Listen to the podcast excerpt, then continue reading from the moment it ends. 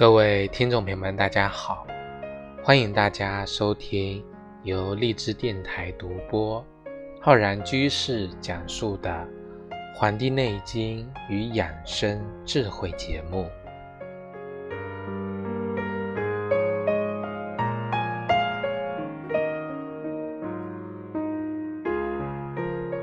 我们今天呢，继续来讲解中医梦想故事会的栏目。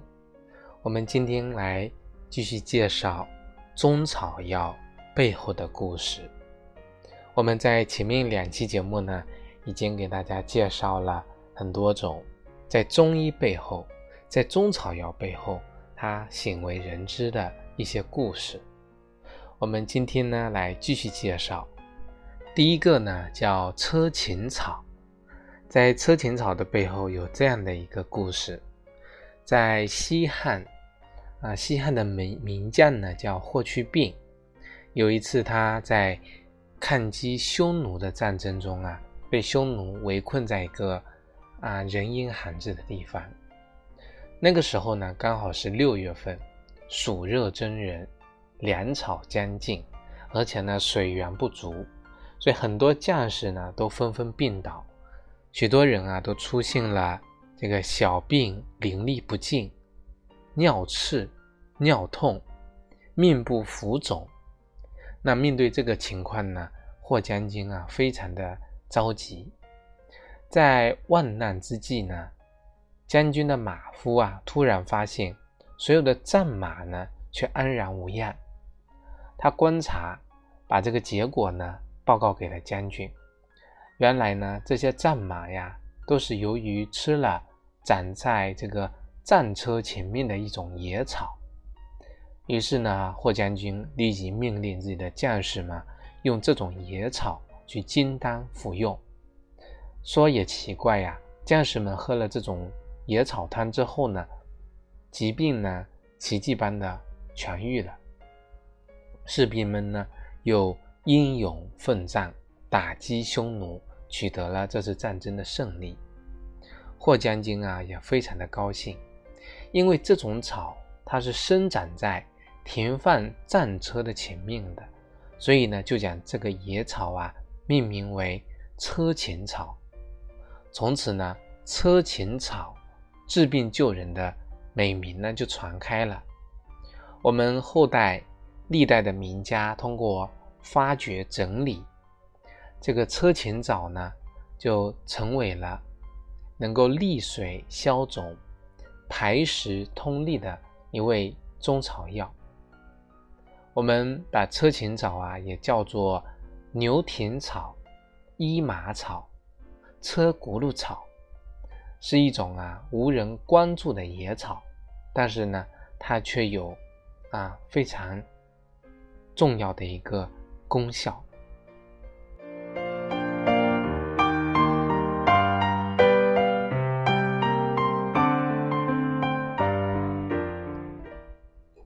第二味中草药呢，叫龙胆草。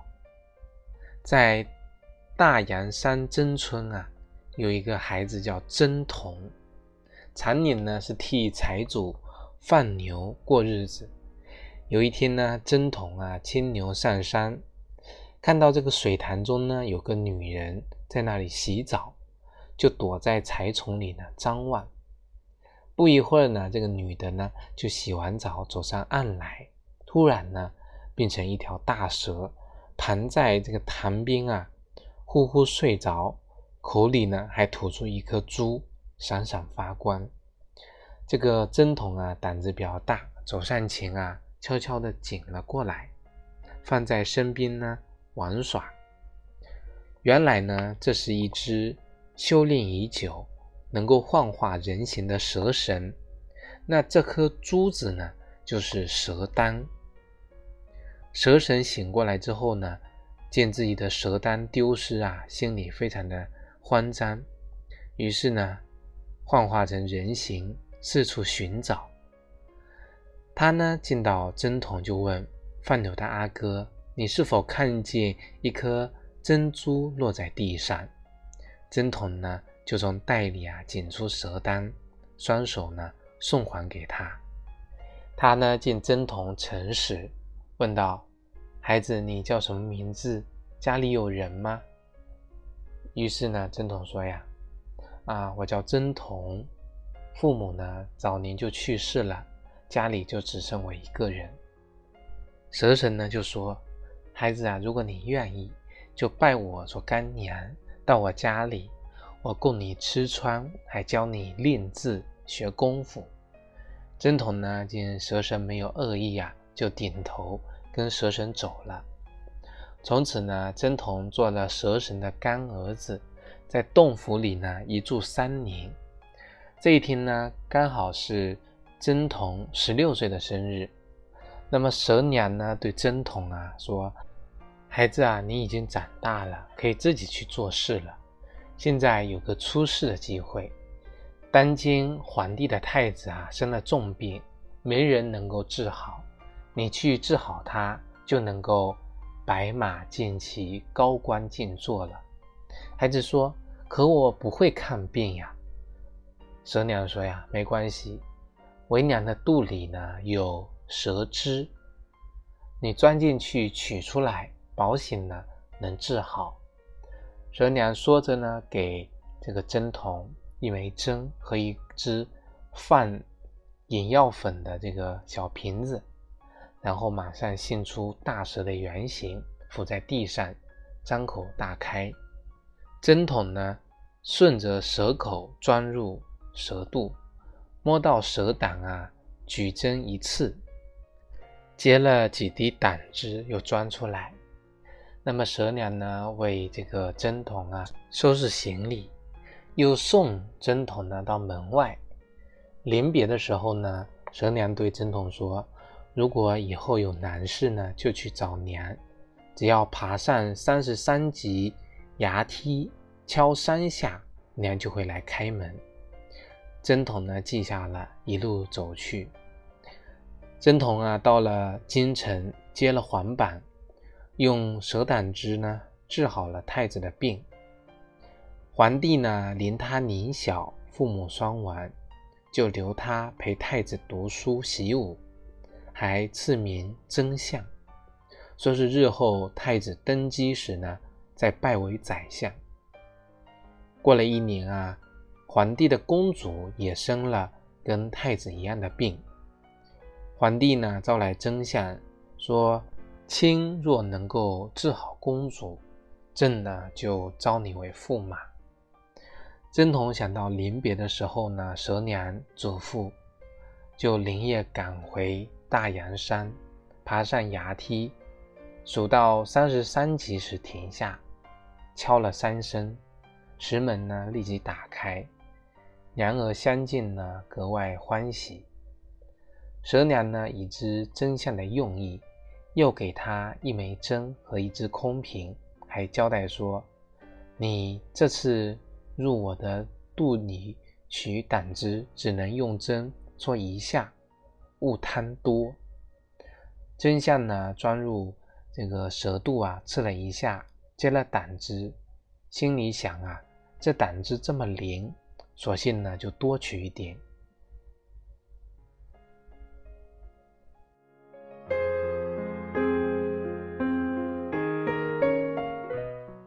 真相呢，举起手来，一脸呢猛刺几针，大蛇腹痛，嘴巴一闭。肚子一缩，打了几个滚啊，就昏过去了。而真相呢，也没能爬出肚外，活活闷死。蛇娘痛醒，觉得恶心，就大口大口的吐。那些胆汁呢，吐到草上，就形成了蛇胆草。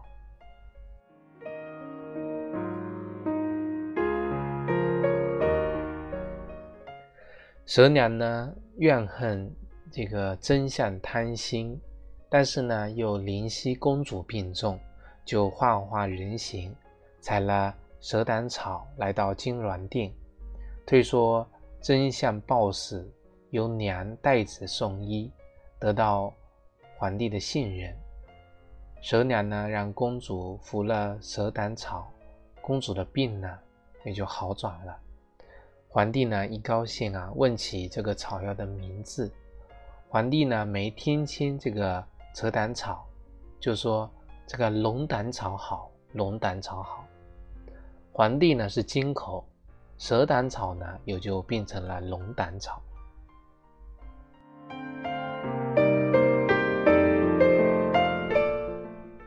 当然了，在这个故事背后啊，其实是一个传说。我们后人呢，根据这个传说，在大阳山顶啊，盖了一座蛇神庙，庙里呢刻着一对啊对联，对联说啊。心平还珠，蛇神为娘；心贪赐胆，蛇娘吞象。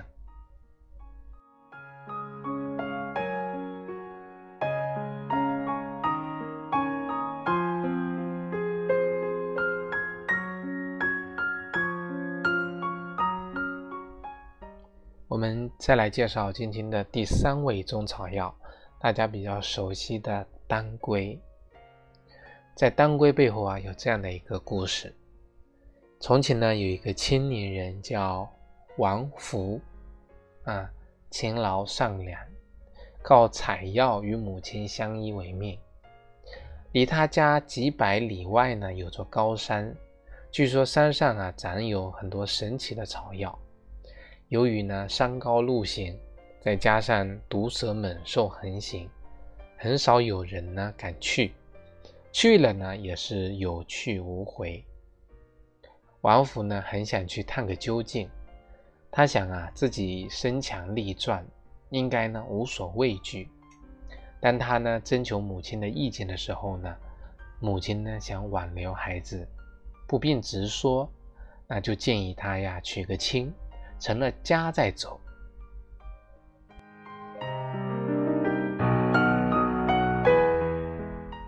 王福呢，遵守母亲的意见，择妻成家。成家之后呢，仍然念念不忘进山的事。终于有一天呢，他对泣不成声、依依不舍的妻子说：“我若三年不归，你可呢另嫁他人。”次日呢，就毅然决然的出门上山了。母亲呢，日夜盼望。转眼三年过去了，仍然啊不见孩子回来，估计呢必死无疑。王母呢也通情达理，遵照儿子的嘱托呀，劝媳妇改嫁。谁知呢，媳妇改嫁不到半月，王府呢竟满载名贵的草药而归。他见妻子改嫁呀，后悔不已。见面的时候。他指着草药说：“原来呢，打算卖掉草药，给你呢置办衣物、首饰。如今呢，你既已改嫁，我就把这些草药送给你吧。”两人呢抱头痛哭，心腹呢悲痛哀伤，忧郁成疾，月事不调，骨瘦如柴。于是呢，他本想。拿着王福带回来的草药啊，生吃活吞，希望能够中毒了此余生。谁知呢，吃了之后啊，他反倒月经通调，日益康复。那么后人呢，并取唐诗当中啊“正当归时又不归”这当中的“当归”二字，给此药呢取了名字。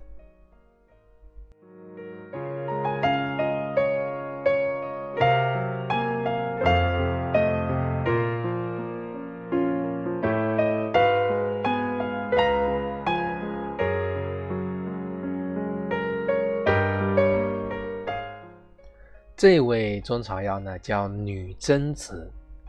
在女贞子背后啊，有这样的一个故事。相传呢，是在秦汉时期，某个地方呢，有个员外，生有一女，年方十六，不但长得窈窕动人，而且呢，品貌端庄，对女工和琴棋书画呢，样样精通。那么员外呢，是为掌上明珠。登门求亲的人啊，也是络绎不绝。而这个员外呢，是个贪图荣华富贵之徒，权衡再三啊，想要将自己的女儿呢许配给丁姓令之子，以图呢升官发财，关中耀祖。谁知呢，这个员外的女儿呢，却是一个秉性刚烈的女子，瞧不起纨绔子弟，视金钱和权势呢如粪土，私自啊与府中一个教书先生啊定下了终身，任凭呢父亲花言巧语、软硬兼施呢，都至死不从。等到这个逼嫁之日呢，含恨壮士在闺房之中。以死明志，而那个教书先生呢，也忧郁成疾，终日呢茶饭不思，卧床不起，也被呢员外呀逐出府外。数年之后的一个秋天啊，教书先生呢，因为思绪更堪啊，就撑着自己的病体呢，到子女的坟前去凭吊。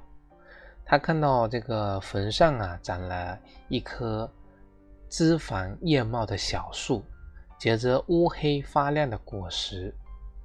先生呢，就细观树颜，颇是员外之女，树桩荡果，亭亭玉立，一时呢，激动的不知所措。他呢，这个颤抖着双手啊，抚摸树干。流下了心酸的泪水，霎时间呢，枝叶婆娑有声，落下了许多果实。教书先生呢，捡取啊这个果实放入口中，味道呢甘而微苦，直沁心脾，精神一振，心潮起伏，往日的这种情趣呢，历历在目。从此啊，这个新生啊，每日必到坟前，精心的培育此树，摘下果实充饥，寄托哀思。天长日久呢，这棵树变得郁郁葱葱，生机盎然。教书先生的病啊，也日益好转。过早病白的头发呢，也开始转黑。他在百感交集的时候呢，还吟诵了。一首诗：此树既儿兮，贞洁无瑕兮；甘之五心兮，燕乃吾衣兮。国好吾良兮，隐民吾生兮。相依为命兮，永不分离兮。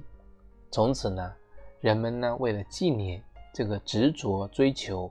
纯真爱情的女子呢，将这棵树上长的果子啊，命名为叫女贞子。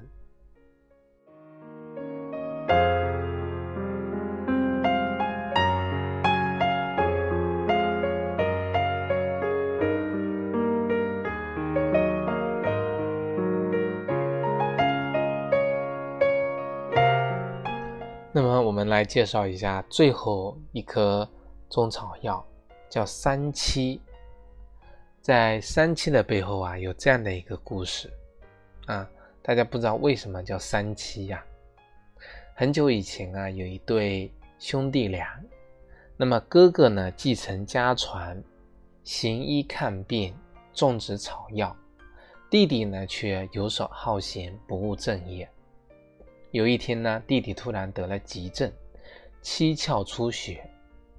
哥哥得知之后呢，连忙啊刨了一颗草药金汤啊给弟弟服下。那么弟弟呢，连服几剂药后啊，豁然痊愈，并问哥哥啊这是什么药？那哥哥呢告诉他，这个是祖传的止血草药。后来呢，他将哥哥呢要了一些草药的苗啊，种在了自家的院子里。第二年呢，这棵草药啊长得啊枝繁叶茂。说来也巧呢，邻村啊有一个财主，财主的儿子呢也得了这种出血病，吃什么药都不管用，很快呢就要死了。打听到呢，这个弟弟啊曾经患过这个病，吃了一种草药之后呢能够治好，于是呢到这个弟弟家呀寻医问药。那么弟弟听了之后呢，就把种在自家院子里的那棵草药挖了出来，给财主的儿子煎汤去喝。喝了几剂之后啊，不但啊没有好，反而呢人还死了。那么财主呢像疯了一样啊，告到县官那里，弟弟呢被抓了进去。哥哥呢得知之后啊，连忙前去申诉，告诉县官啊，这并不是弟弟的过错。弟弟呢给财主的儿子用的的确是能够止血草药熬的汤，只不过呢这种草药呢才生长一年，还没有药性，需要长到三到七年的时候药力才最强。那这个事情呢轰动了十乡百里。进传进馆，人们啊知道了这种草药呢，采挖的时间是要三到七年，所以呢，后来人们呢就给这个草药起名叫三七，意思呢就是生长三到七年的药效最佳。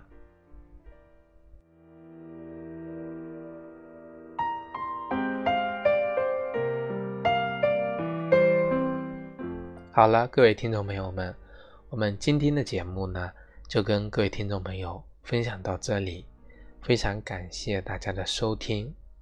如果大家呢想学习更多中医知识，可以关注我们《黄帝内经与养生智慧》的微信公众号、养生交流群以及新浪微博。如果大家啊想学习更多中医基础理论知识呢，可以在网易云课堂搜索“中医基础理论”和“中医诊断学”的课程。如果大家想更加系统理论的学习《黄帝内经》，可以在《黄帝内经与养生智慧》的微信公众号下方菜单栏选择《黄帝内经日思夜读》，进入学习。好了，我们关于中草药背后的故事呢，就跟大家分享到这里。非常感谢大家收听，咱们下期再会。